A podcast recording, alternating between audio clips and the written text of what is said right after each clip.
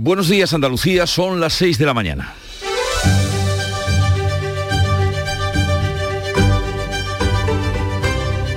Despierta tu mente, descubre la realidad. En Canal Sur Radio, La mañana de Andalucía con Jesús Vigorra. Los líderes de la Unión Europea mantienen una cumbre en Bruselas para negociar medidas para abaratar el gas, justamente el día en el que el gas va a costar más barato.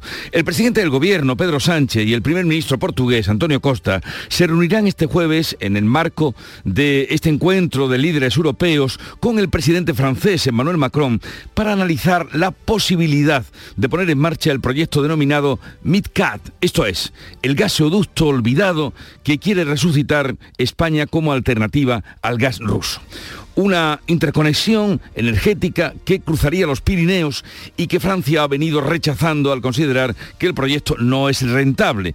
Ahora renace la idea como manera de exportar a Centro Europa la potencia regasificadora de España.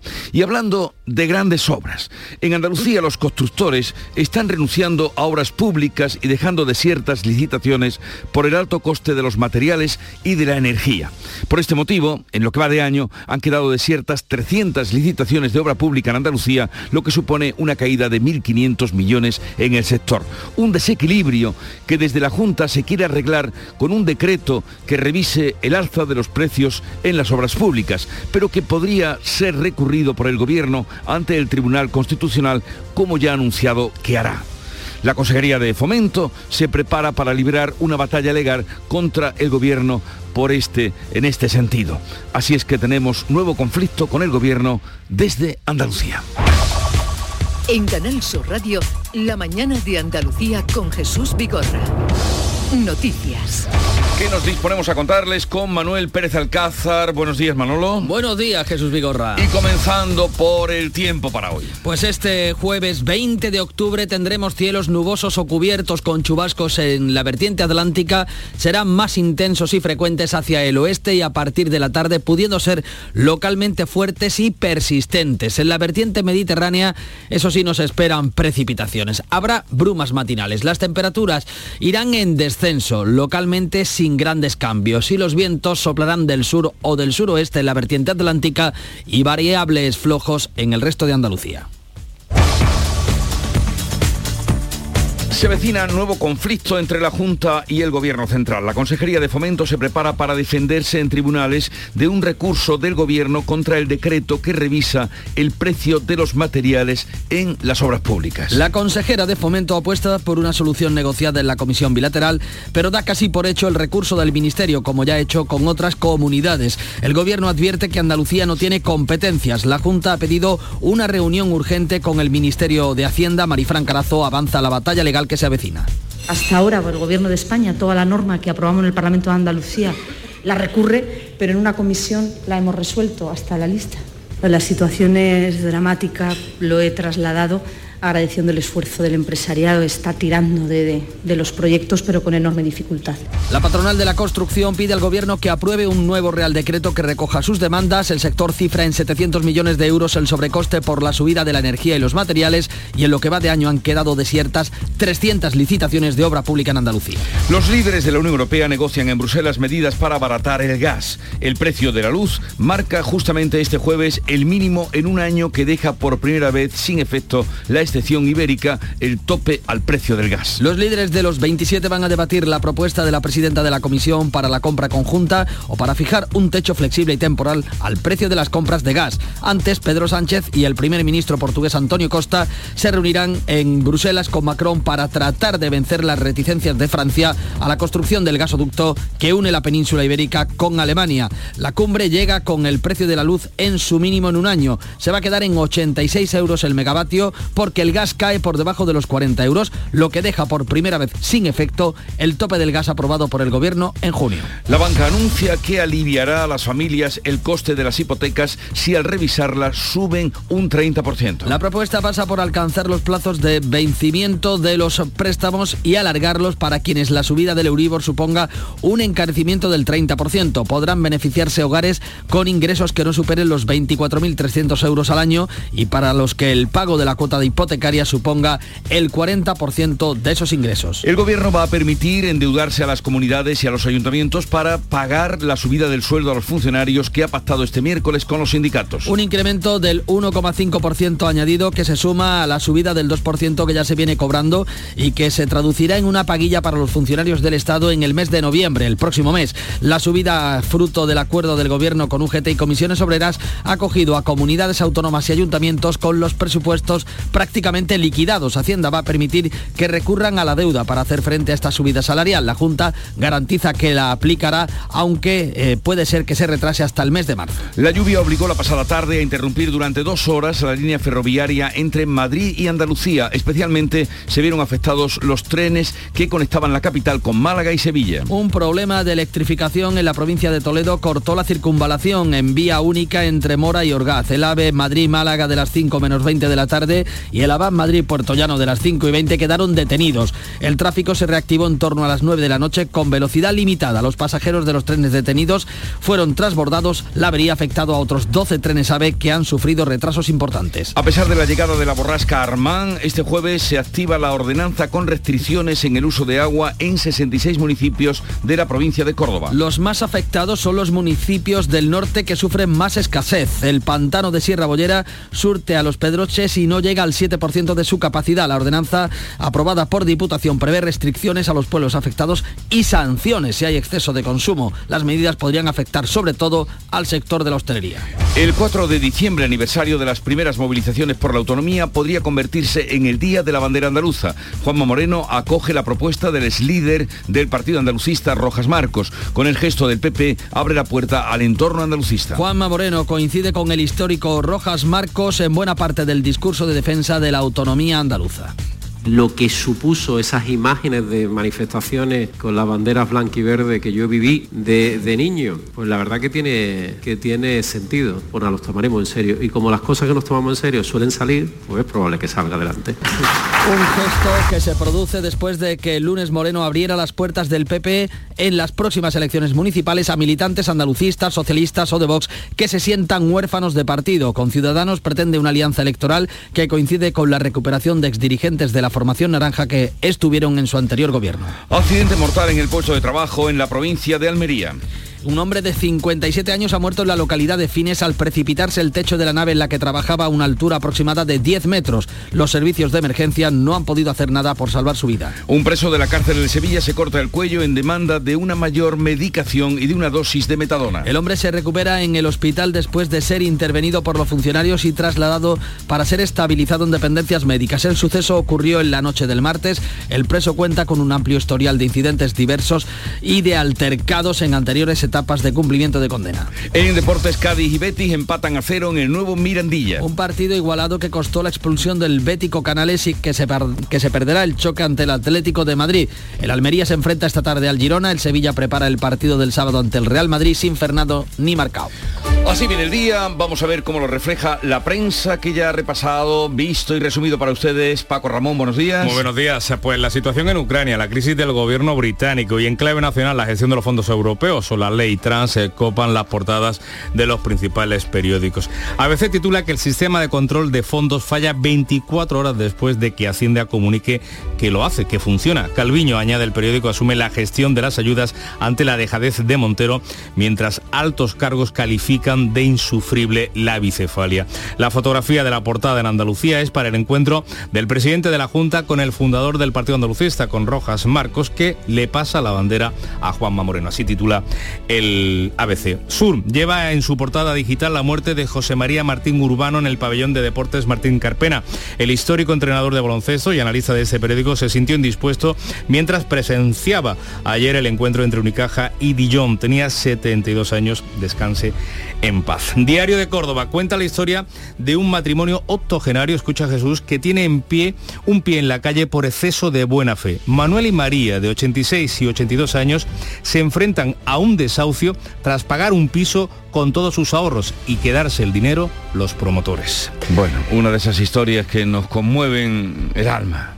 No por repetido hay que estar prevenido. El país, eh, Putin declara la ley marcial al perder posiciones en Ucrania y añade que el Kremlin va a aplicar la medida en las cuatro provincias anexionadas. Dice el mundo que Putin afronta otra debacle con la evacuación de Gerson y la fotografía de este diario es para la entrega de premios del periodismo al ruso exiliado Alexei Kovalev y a la reportera cubana Luz Escobar. La razón, el PSOE critica el cálculo electoral de Podemos con la ley trans, mientras los morados amenazan con no aceptar cambios y presionan a Sánchez para que ponga orden. Y nos quedamos con un digital, el confidencial, que dice, el gobierno impone un recargo en el recibo de la luz para pagar la ayuda a millón y medio de hogares. ¿Sabe lo que le va a costar al Estado esas ayudas que se han anunciado?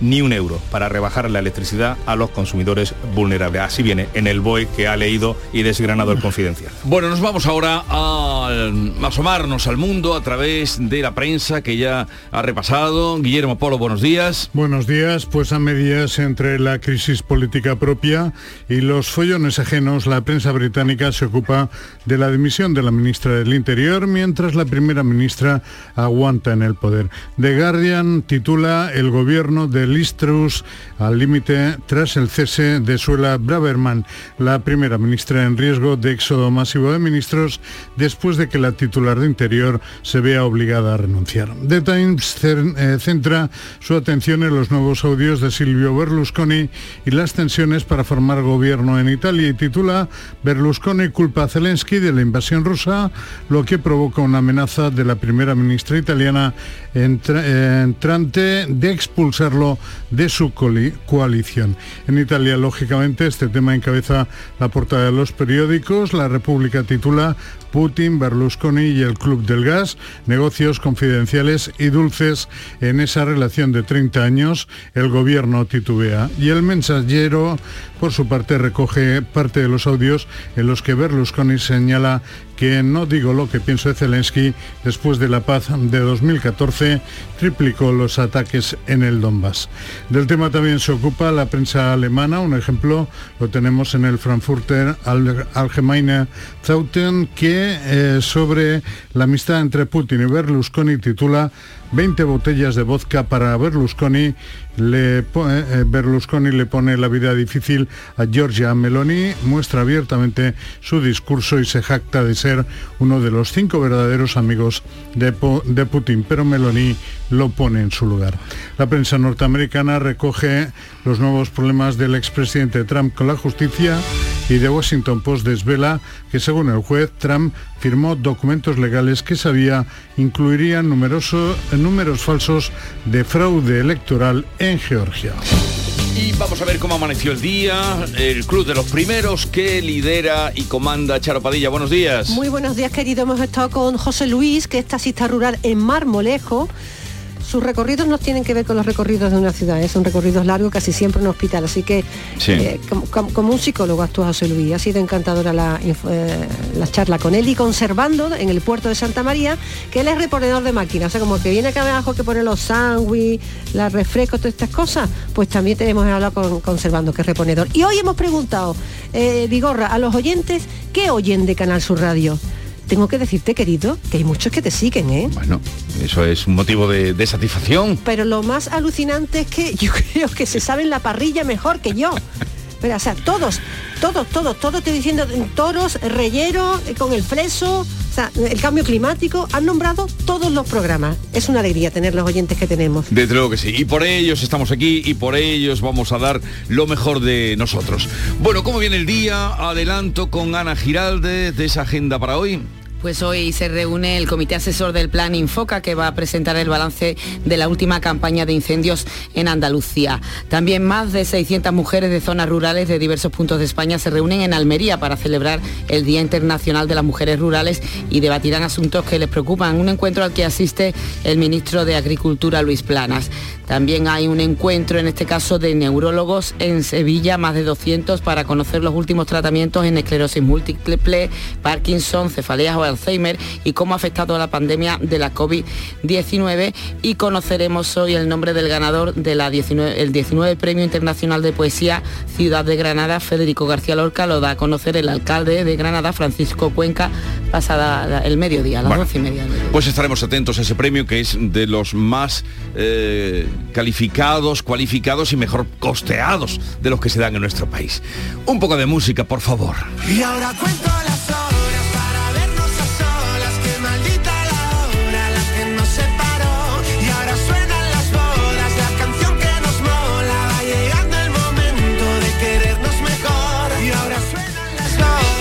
Es la música que nos llega de Canal Fiesta Radio Bombay. Suena en las bodas. Esta se ha hecho para las bodas. Totalmente, Suena, suenan las bodas, suenan las bodas. Y bueno, adelantarles que a partir de las 9 hablaremos con el embajador mm, de España en Berlín, que ha estado en unos días muy ajetreados estos. Por cierto, que eh, se llama Ricardo Martínez y es de Sevilla. Y luego nos visitará el consejero portavoz de la Junta de Andalucía. Eh, también estará Manuel Lozano Leiva con su divulgación de la ciencia, el magistrado Calatayud y muchas cosas más hasta las 12 del mediodía. ¿Y tú? ¿Qué radio escuchas? Yo escucho el programa del Yuyu en Canal Sur Radio. Yo escucho la tarde de Canal Sur Radio con Mariló Maldonado. Yo escucho la noche más hermosa en Canal Sur Radio. Yo escucho la mañana de Andalucía con Jesús Vigorra en Canal Sur Radio. Sur Radio, la radio de Andalucía. Yo escucho Canal Sur Radio. La mañana de Andalucía en Canal Sur Radio con Francisco Ramón. 6 y 16 minutos, ampliamos toda la información que le venimos contando desde las 6 y ese frente que se abre entre el gobierno de Andalucía y el de la Nación por el decreto andaluz que revisa los precios de la obra pública eh, debido a la situación inflacionaria que vivimos. La consejería se prepara, Ana Giraldez, para defenderlo en los tribunales frente al que sería un nuevo recurso del Ejecutivo de Pedro Sánchez a una norma andaluza. La consejera de Fomento ha pedido al Ministerio que solvente las dudas, pero teme un nuevo recurso de Madrid contra una norma andaluza. La consejera Marifran Carazo apuesta por una solución negociada en la comisión bilateral, pero casi da por hecho que el Gobierno va a recurrir el decreto andaluz como ya ha hecho con otras comunidades. Si no nos permite que nuestro decreto se mantenga vigente, que lo resuelva el Estado, que tome las medidas que recoge el decreto de la Junta de Andalucía, porque ha sido consensuado, acordado con el sector, es equilibrado y resuelve los problemas en nuestra comunidad autónoma, que lo asuma como propio y que lo apruebe de forma inmediata la modificación, amplíe su decreto de precios. El Gobierno advierte de que Andalucía no tiene competencia en este asunto porque la ley de contratos es estatal. La Junta ha pedido una reunión urgente con la ministra de Hacienda que aprobó el decreto nacional de revisión de la obra pública. Mientras desde la patronal de Fadeco se insiste también en una solución negociada y se pide al gobierno que no ponga en cuestión la constitucionalidad de ese decreto andaluz, porque complica aún más la situación por la que atraviesa el sector y además genera inseguridad jurídica haciendo un cóctel preocupante en opinión del secretario general de la patronal de Jorge Fernández Portillo en declaraciones a Canal Sur Radio. Era preocupante ya la situación del encarecimiento de los materiales y sus consecuencias en, en las obras y ahora pues a esto se le suma una situación que de momento es de inseguridad jurídica y me temo que si ambas partes, como parece lógico, mantienen sus posiciones, pues de un limbo jurídico que nos preocupa casi más. El volumen de obras públicas que han quedado desiertas como consecuencia del aumento de los costes asciende a 150 millones de euros en Andalucía y a 900 en todo el país. Por eso dicen los empresarios que si no se permite revisar los precios, muchas empresas tendrán que plantearse el abandono de las obras de forma masiva con el consiguiente coste también laboral y de pérdida de puestos de trabajo. A todo esto, el presidente del Gobierno se reúne esta mañana en Bruselas, antes del Consejo Europeo. Lo va a hacer con el presidente francés, eh, con Emmanuel Macron y también con el primer ministro portugués, Antonio Costa. Sobre la mesa, el gasoducto MidCat, un proyecto de interconexión entre España y Francia a través eh, de Cataluña. Los tres mandatarios estarán acompañados por sus ministros de energía. Recuerden que Francia hasta ahora se opone a esa conexión. Juan Pereira. Dicen en Moncloa que Pedro Sánchez acudirá con espíritu constructivo a la reunión e insisten en la viabilidad del MidCat. El gobierno asegura que si se da luz verde, nuestro país podría completar la parte que queda por construir hasta la frontera en un plazo de ocho meses. Francia tiene sus dudas sobre este proyecto tras decir Macron en Praga que junto a Sánchez y el portugués Costa encontraría muy pragmáticos, volvió a cuestionar la idoneidad del MidCat para resolver la actual crisis energética. Y es que según el presidente francés se trata de un proyecto que cruza los Pirineos por una zona protegida y por tanto, dice Macron, no sería la mejor opción ni coherente con la agenda climática y de protección de la biodiversidad. También dijo que es Francia quien está exportando gas a España y que las conexiones existentes se están usando solo al 50 o 60% de su capacidad, por lo que no están sobreexplotadas, datos que el Ejecutivo español refutó inmediatamente. España cuenta además de con el apoyo de Portugal, con el respaldo de Alemania al gasoducto MidCat. Una reunión que se va a producir, como decimos, antes de el encuentro del Consejo Europeo que se va a celebrar hoy y mañana viernes en Bruselas. Allí se dan cita los líderes de la Unión Europea para abordar las propuestas de la Comisión Europea y tratar de reducir el gas. Jorge Dayas. Von der Leyen advierte que la competencia entre los países del bloque disparó los precios del gas el pasado verano. Lo hacemos porque aprendimos la lección. En agosto, en el momento más alto de la campaña de restitución de los stocks, vimos cómo los estados competían unos con otros y disparaban los precios. Así que definitivamente podemos ser más inteligentes en este caso. Poner en común nuestra demanda es imprescindible. La presidenta de la Comisión lleva a la cumbre de los jefes de Estado y de Gobierno de la Unión Europea su propuesta de compras centralizadas de al menos el 15% de las reservas de gas de los Estados miembros. El primer ministro de Hungría, Víctor Orbán, ya ha dicho que ese mecanismo será lento y caro. Otra de las medidas que discutirán los líderes es la de fijar un techo flexible y temporal al precio de la compra de gas. Pues eh, la comisaria eh, von der Leyen, la presidenta de la comisión, se reunía también esta pasada tarde en Bruselas con el presidente del Partido Popular, Alberto Núñez Feijó, para abordar la crisis energética, la inflación y también los fondos europeos. Un encuentro que ha sido calificado de cordial por el líder de la oposición. Todo esto en un día en el que la electricidad mm, vuelve a subir, lo hace más de un 6%, se queda en 85 euros, una banda de precios que no se veía desde hace un año. Y el primer día además, Ana, del, en el que el precio del gas baja de los 40 euros y por lo tanto queda sin efecto el llamado tope solución ibérica.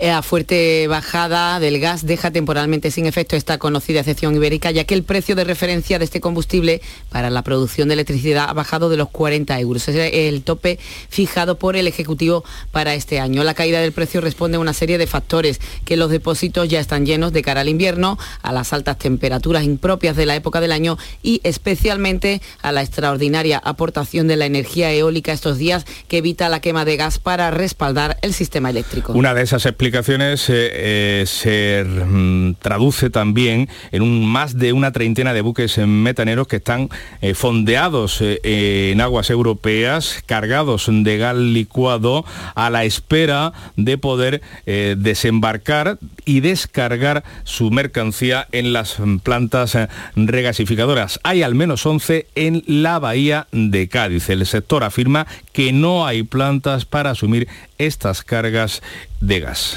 En España, que almacena el 44% de todo el gas natural licuado de Europa, los tanques de las seis plantas regasificadoras, una de ellas en Huelva, rozan el 90%. La vicepresidenta de Transición Ecológica, Teresa Rivera, explica que la demanda ha sido menor de la esperada en esta época del año. Algunos Estados miembros obligan a regasificar en un plazo máximo de 30 días, con lo cual hay mucho gas disponible en este momento en Europa.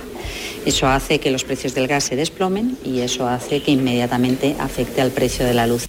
En Agas, el operador español de gas natural no cree que estos retrasos en la descarga se resuelvan hasta la primera semana de noviembre. Veremos a ver cómo evoluciona la situación. Les contamos también eh, un asunto de importancia económica, sobre todo para las familias que están hipotecadas. Y es que la banca plantea ayudar a estas familias, a las hipotecadas, con menos ingresos. Las entidades financieras estudian alargar los plazos de vencimiento de los préstamos a quienes la subida del Euribor les suponga un encarecimiento de la hipoteca del 30%. De este modo, la carga financiera se vería reducida de inmediato. La iniciativa va dirigida a aquellos hogares con unos ingresos de apenas 24.000 euros anuales y para los que el pago de la cuota hipotecaria suponga el 40% del total de los ingresos. A todo esto, el gobierno presume del comportamiento del mercado laboral. El ministro de Seguridad Social, José Luis Escriba, ha avanzado que en octubre, que octubre va a cerrar con 102.000 cotizantes más y ha destacado la calidad de ese empleo. Con toda esta polémica sobre eh, la, contratación indefinida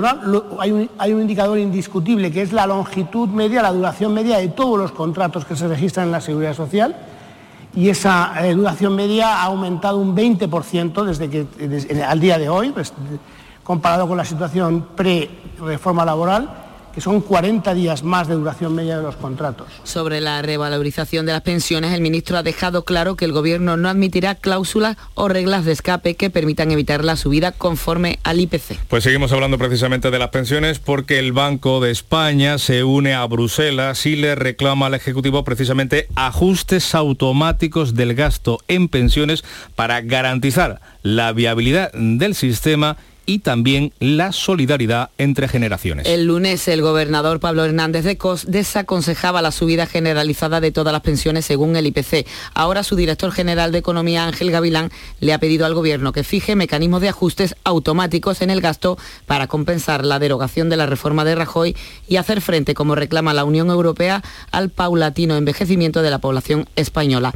En esta línea, el economista y experto en pensiones, José Antonio Erce, ha alertado en estos micrófonos del riesgo que implica subir al 8,5% todas las pensiones cuando los salarios no llegan al 3, una operación que comprometerá las cuentas públicas durante años. Está en 20.000 millones o viene estando en 20.000 millones en los últimos años. se va a aumentar en 2022 y por supuesto que aumentará en 2023 lo que no está escrito. Todo eso se traslada uno por uno al, déficit de la Administración General del Estado y definitivamente a la deuda. Ese déficit propio va a ir creciendo porque no puede hacer otra cosa, entre otras cosas porque la esperanza de vida eh, aumenta una deuda pública que a día de hoy sostiene el Banco Central Europeo. Y precisamente los reyes han puesto fin a su visita oficial a Alemania con una intensa jornada económica y cultural en Frankfurt. Felipe VI ha visitado la sede del Banco Central Europeo, donde fue recibido por la presidenta Christine Lagarde y el vicepresidente Luis de Guindos. Felipe VI ha agradecido su labor en un momento muy crítico para Europa,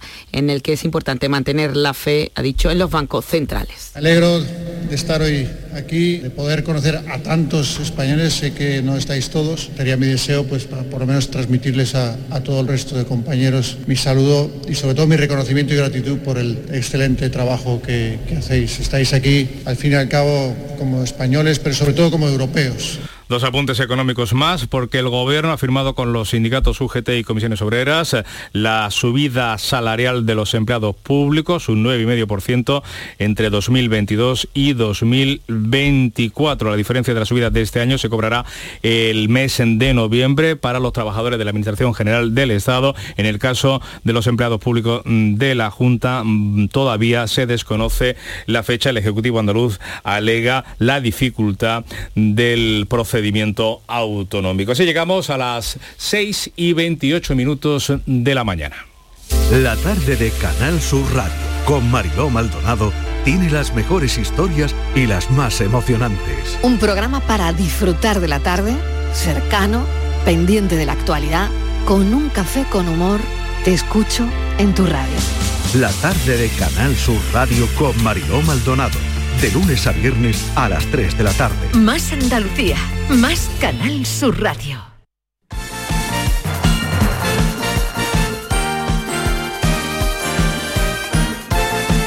Vamos con los deportes, eh, con ese empate en el duelo andaluz entre el Cádiz y el Betis. Antonio Camaño, ¿qué tal? Buenos días. Hola, ¿qué tal? Buenos días. Eh, Cádiz y Betis empataron a cero en el nuevo Mirandilla en un partido muy igualado y que se pudo decantar para cualquiera de los dos equipos al tener ambos varias oportunidades de cara a la portería contraria. El Cádiz consigue su quinta jornada consecutiva sin perder, mientras que el Betis pierde la plaza de Liga de Campeones en favor de la Real Sociedad. Llamativa la expulsión de Canales por doble amarilla que se pierde el choque ante el Atlético de Madrid Madrid el próximo domingo. Es la primera expulsión del jugador del Betis, 31 años en el fútbol profesional. Y hoy el Almería se enfrenta al Girona. Los de Rubi solo han logrado dos victorias en lo que va de temporada y las dos como local. Así que es fundamental sacar los tres puntos en el día de hoy. El Almería no tendrá a su disposición a cinco futbolistas con Ale Centelles como la baja más relevante del equipo de Rubi. El Sevilla ha regresado a los entrenamientos para preparar ya el partido del próximo sábado ante el Real Madrid en el Santiago Bernabéu y de momento las noticias no son buenas. Ni Fernando ni Marcao,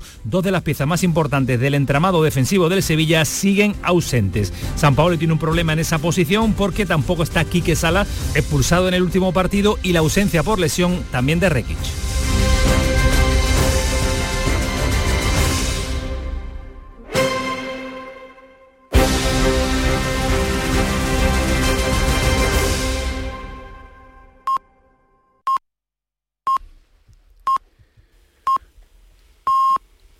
Andalucía son las seis y media de la mañana. La mañana de Andalucía con Jesús Vigorra. Y a esta hora de la mañana recapitulamos en titulares las noticias más destacadas que les estamos contando con Ana Giraldez. La Junta defenderá en los tribunales su decreto de precios a la obra pública. Fomento apuesta por una solución negociada, sin embargo da por hecho que el gobierno de Pedro Sánchez va a recurrir la revisión de precios de la Junta a los contratistas, como ya ha hecho en otras comunidades. Cumbre por el gasoducto con Francia. Sánchez se reúne esta mañana con Macron y Costa para hablar del MidCat. Después los 27 abordarán nuevas medidas para tratar de bajar el precio del gas en el continente. Hoy en España no habrá topes del gas porque ha bajado de 40 euros. Ayudas a las hipotecas de las familias. La banca plantea alargar el vencimiento de los préstamos a las familias con menos ingresos y a las que la subida del Euribor encarezca las cuotas más de un 30%. Día de la bandera andaluza. El presidente de la Junta estudia dedicar el 4 de diciembre a la blanquiverde. La propuesta ha salido del fundador del partido andalucista, Alejandro Rojas Marcos, durante un debate con Juanma Moreno sobre el andalucismo. Vacunas contra el COVID. La Agencia Europea del Medicamento recomienda la aplicación de Pfizer y Moderna a los niños de 6 meses a 5 años. Ahora cada país deberá decidir si lo aprueba. El tiempo para hoy. Tenemos cielos nubosos o cubiertos con chubascos en la vertiente atlántica. Serán más intensos y frecuentes hacia el oeste y a partir de la tarde y pueden ser localmente fuertes y persistentes. En la vertiente mediterránea nos esperan lluvias, brumas matinales y las temperaturas en descenso localmente sin cambios. Vientos del sur o suroeste en la vertiente atlántica y variables flojos en el resto.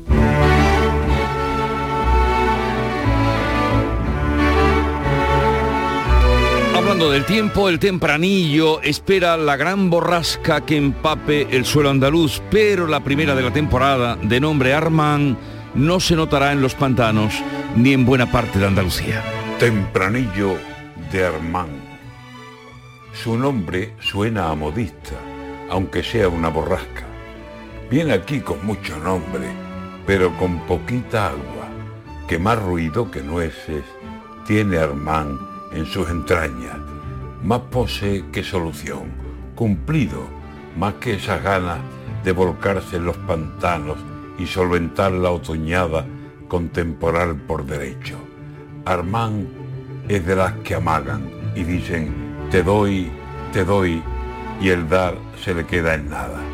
Necesitamos diluvio y el cielo rociones manda, que se desborden los ríos y solo charcos nos manda.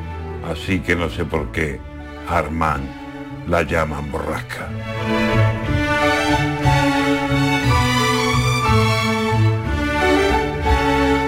Antonio García Barbaito que volverá al filo de las 10 de la mañana con sus romances perversos.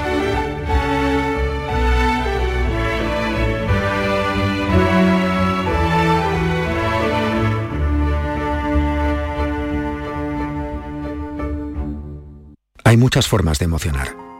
A veces es algo tan grande como una obra de arte. Otras es tan breve como un silencio. Sí, hay muchas maneras de emocionarte, como las que te harán sentir la increíble silueta subcoupe del Audi Q3 Sportback o la increíble deportividad del Audi Q5 Sportback. Porque si buscas nuevas emociones, las encuentras. Disfruta sin esperas de las unidades disponibles. Red de concesionarios Audi. Hoy es 20 de octubre y el santoral remite a Santa Irene de Tancor. que es una santa portuguesa, cerca de la ciudad de Tomar. No sé si conoce la ciudad de No, Tomar. no la conozco. Vale. Pues esta joven era bellísima, bellísima, y eso le trajo mm, consecuencias terribles porque el joven que se prendó de ella no admitía que ella quisiera consagrar su vida a Dios y acabó tirándola al tajo y antes dándole un tajo. Bueno, Así es que Santa de- Irene de- desgraciada- de desgraciada Tancor. vida de la santa. Vida desgraciada después de ser tan bonita. Tal día como hoy, 1976, en Buenos Aires, Diego Maradona hace su debut como futbolista profesional en el Club Argentino Juniors. Ocurrió un día como hoy. El fútbol es el deporte más lindo y más sano del mundo. Eso no le quepa la menor duda a nadie.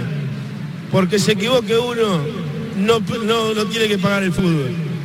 Yo me equivoqué y pagué. Pero Con su vida además. Sí. Eh, y tal día como hoy de 1981 en Andalucía, el Estatuto de Autonomía fue ratificado en referéndum, tal día como hoy. Eh, ya saben, además hoy estamos hablando de la bandera blanca y verde, pues en relación con este eh, día se celebró ayer un acto del que les, da, les estamos dando cuenta. Bueno, tal día como hoy también, y este fue un día muy, muy, muy importante, eh, sin dejar de serlo el de Andalucía, pero tal día como hoy, del año 2000, ETA anunciaba el cese definitivo de su actividad armada. Falta un paso. O, o falta La disolución. Exactamente, pero tal día como hoy anunció ese cese.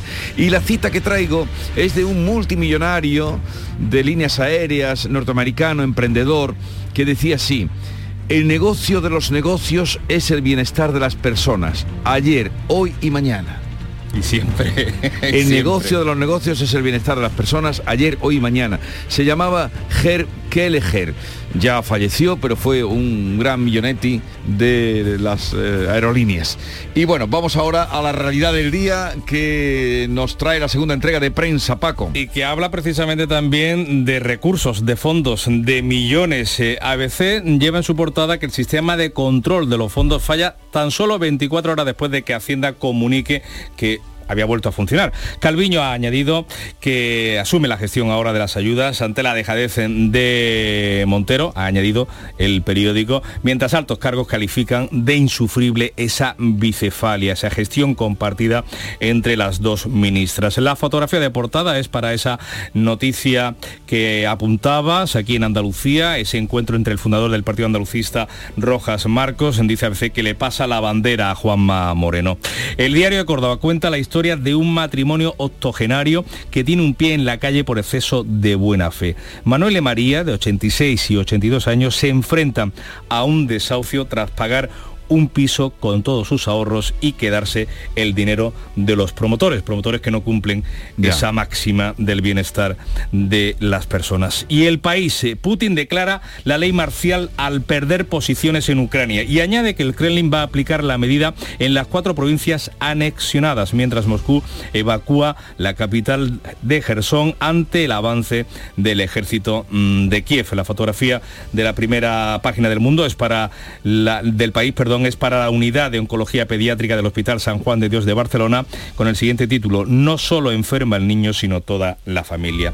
El mundo dice en clave nacional que el PSOE teme romper con sus votantes tradicionales por el apoyo a la ley trans. Sin embargo, la noticia de apertura es eh, sobre la debacle de Rusia en la evacuación mm, de Gerson, la fotografía para la entrega de premios de periodismo de este periódico, entre ellos eh, un ruso, el exiliado Alexei Kovalev y una reportera cubana, Luz Escobar, que reivindicaron ambos en sus discursos la libertad de expresión. La razón, el PSOE critica el cálculo electoral de Podemos con la ley trans, mientras los morados amenazan con no aceptar cambios y presionan a Sánchez para que pongan orden para que ejerza de, árbitro y eso es precisamente lo que habla el español. Sánchez arbitrará en las enmiendas de la ley trans, acepta retoques del PSOE, pero no cambios esenciales. El confidencial se ha leído el boletín oficial del Estado sobre las medidas para abaratar la factura de la luz. Dice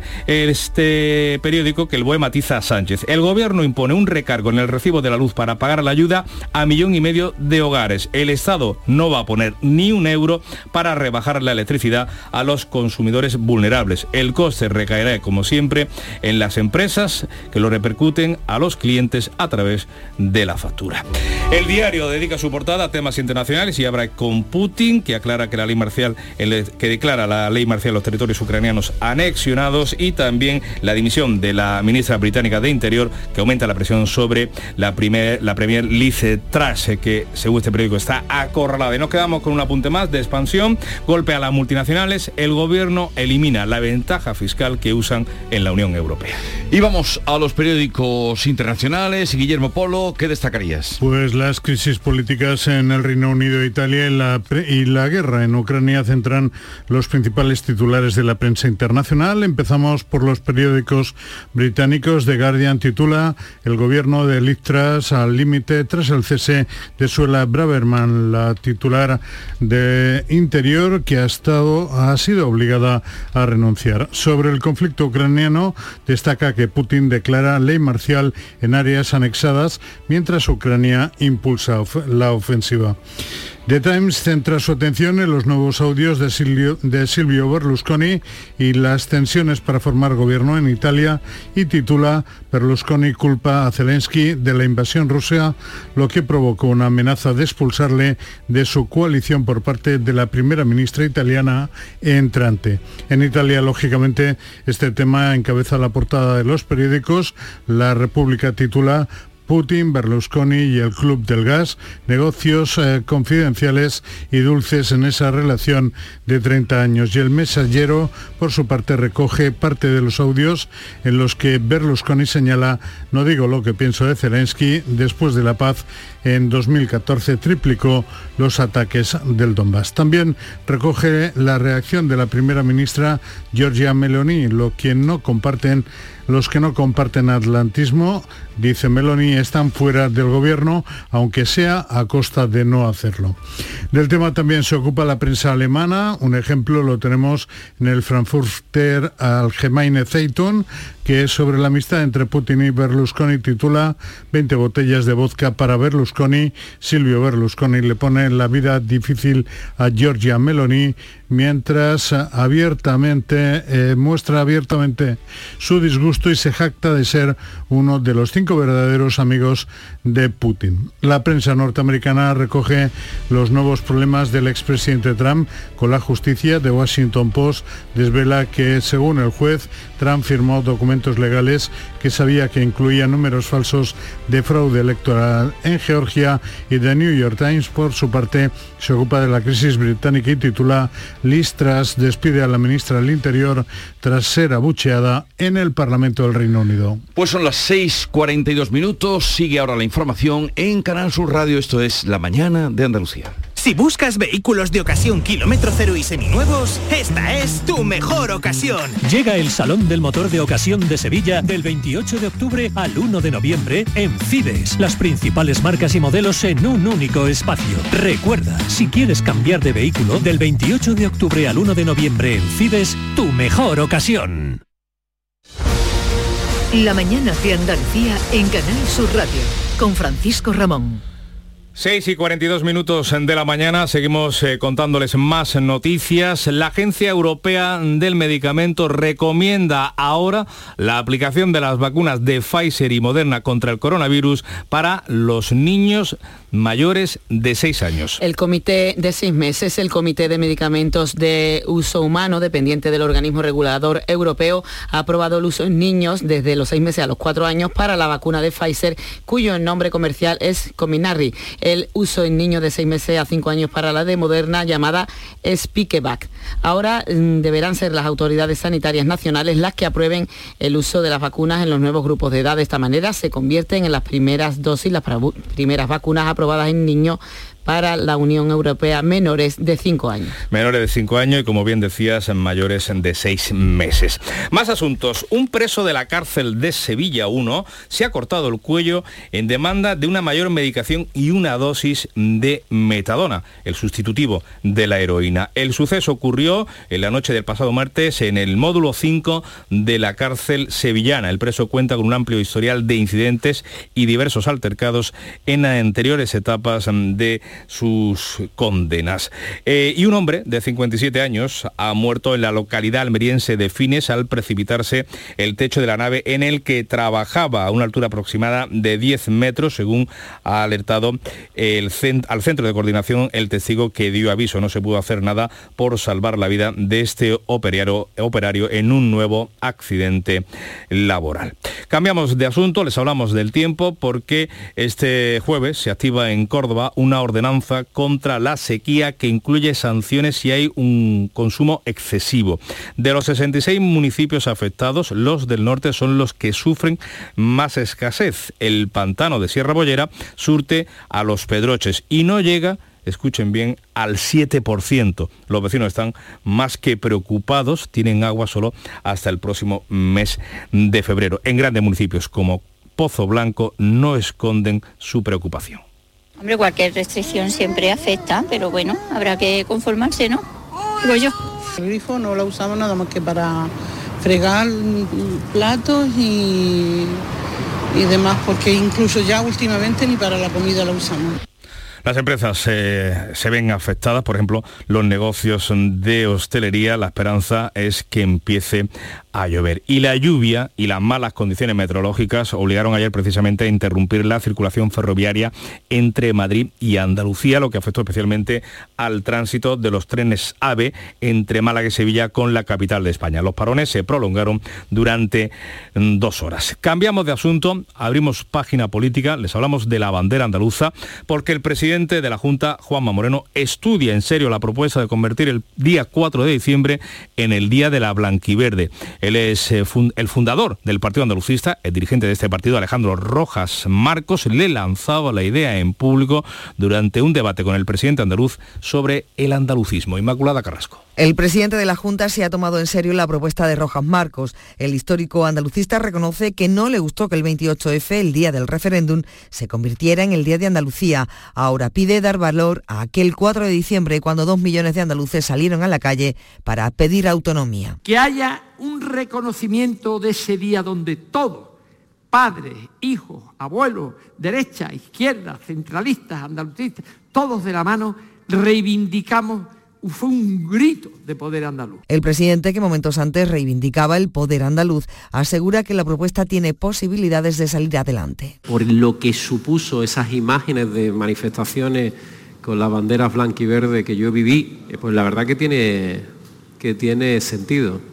Y como las cosas que tienen sentido no las tomamos en serio, pues las tomaremos en serio. Y como las cosas que nos tomamos en serio suelen salir, pues es probable que salga adelante. Rojas Marcos había invitado al presidente a participar en un debate para presentar por un poder andaluz, el primero de los tres volúmenes sobre la historia del partido andalucista. Pues seguimos con la política andaluza porque la que fuera presidenta del Parlamento andaluz en la pasada legislatura ha recibido una oferta del presidente de la Junta para incorporarse a un puesto en la Administración Autonómica. Cuéntanos, José Manuel de la Linde.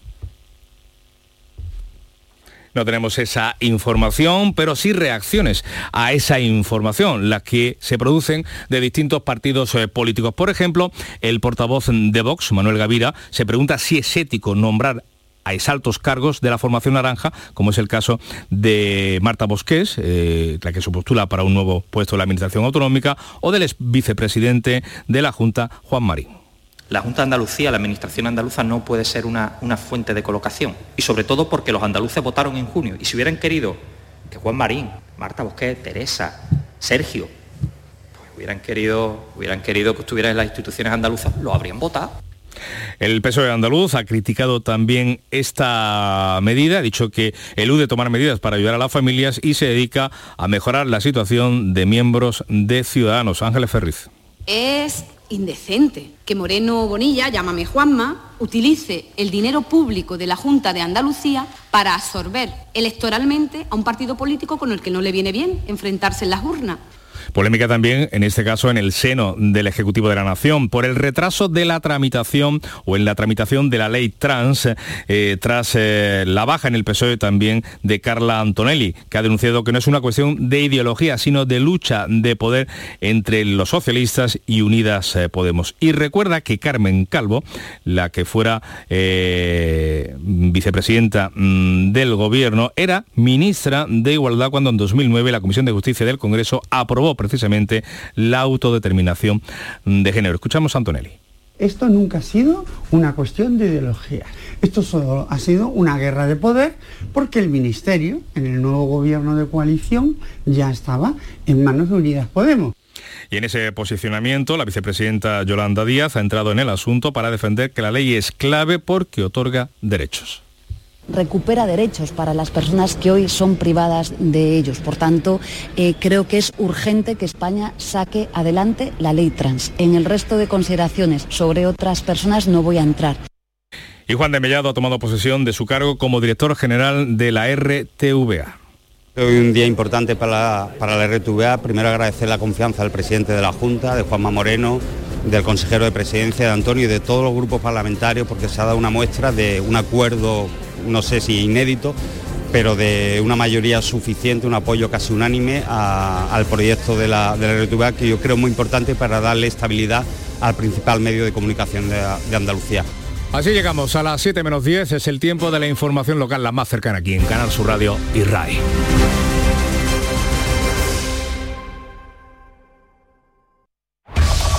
En la mañana de Andalucía de Canal Sur Radio, las noticias de Sevilla. Con Pilar González.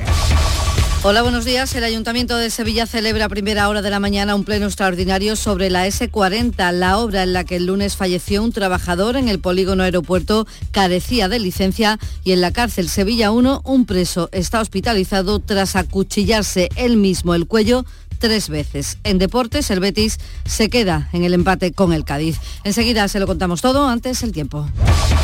Pues está lloviendo ya de forma dispersa en distintos puntos de la provincia y también de la ciudad y Meteorología va a activar el aviso amarillo por lluvia fuerte desde las 3 de la tarde y hasta las 9 de la noche.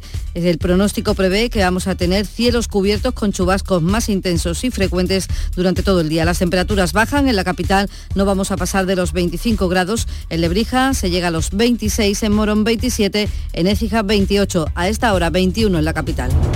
Auditorio Nissan Cartuja nos trae una programación variada de música y risas aseguradas en este mes de octubre. No os perdáis los conciertos de Merche y Diego Valdivia, la obra de teatro de Gabino Diego o los monólogos de David Guapo y de Miguel Lago. Entra en auditorionissancartuja.com y no te quedes sin tu entrada. Repetimos, auditorionissancartuja.com. Las noticias de Sevilla. Canal Sur Radio. El Ayuntamiento de Sevilla celebra a las 9 de esta mañana un pleno extraordinario promovido por el Partido Popular.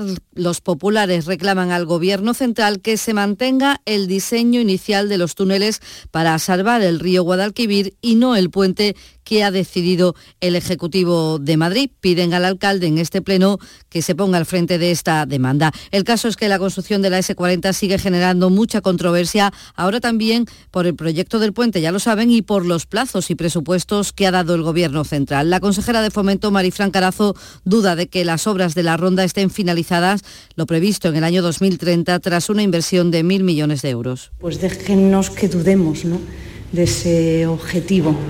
Queda mucho trabajo por desarrollar. Ojalá si en estos cuatro años hubiéramos dado inicio a esa revisión, a la actualización de los proyectos, pues hoy podríamos tener más garantías y más seguridad de llegar a ese objetivo temporal.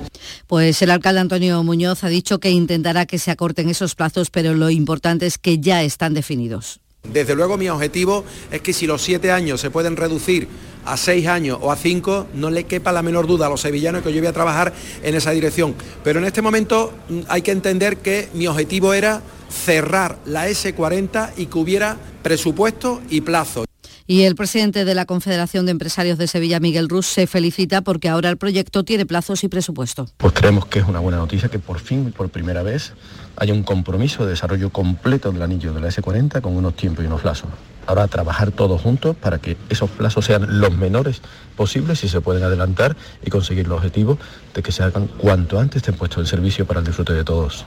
Por tanto, pleno extraordinario hoy en el Ayuntamiento por la S40 y luego un pleno ordinario que aprueba, entre otros asuntos, el Plan Director de Patrimonio, un documento para la gestión de 130 edificios y bienes del Ayuntamiento de aquí al año 2025 y que prioriza los usos culturales, de industrias, creativos o docentes. El alcalde defiende el carácter innovador y riguroso de este plan. Me parece un documento muy riguroso, sin precedentes en el Ayuntamiento de Sevilla. Hace un, diagnóstico sobre la situación de cada uno de estos inmuebles y sobre todo apunta sobre la necesidad de restauración o no y sobre las posibilidades de uso.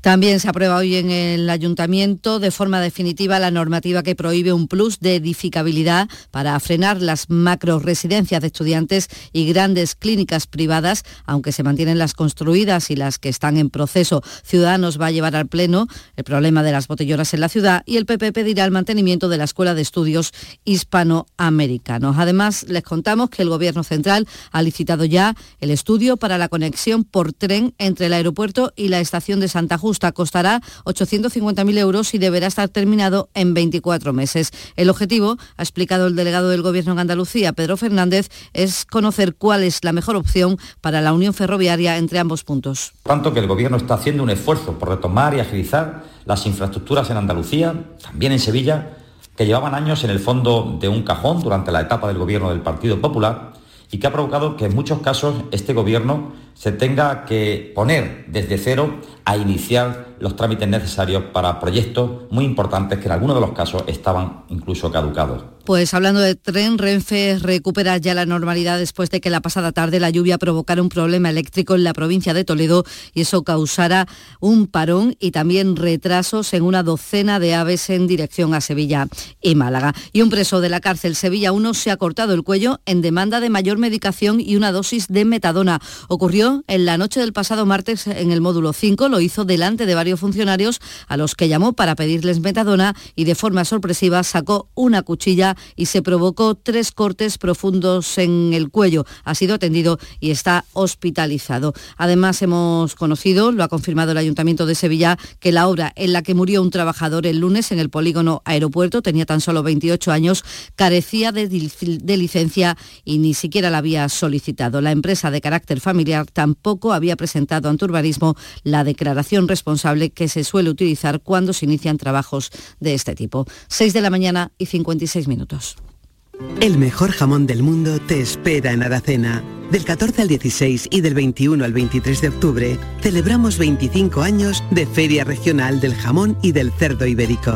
Un entorno incomparable y un sabor único. Ven y disfruta de Aracena, la ciudad de la gruta y de otras muchas maravillas.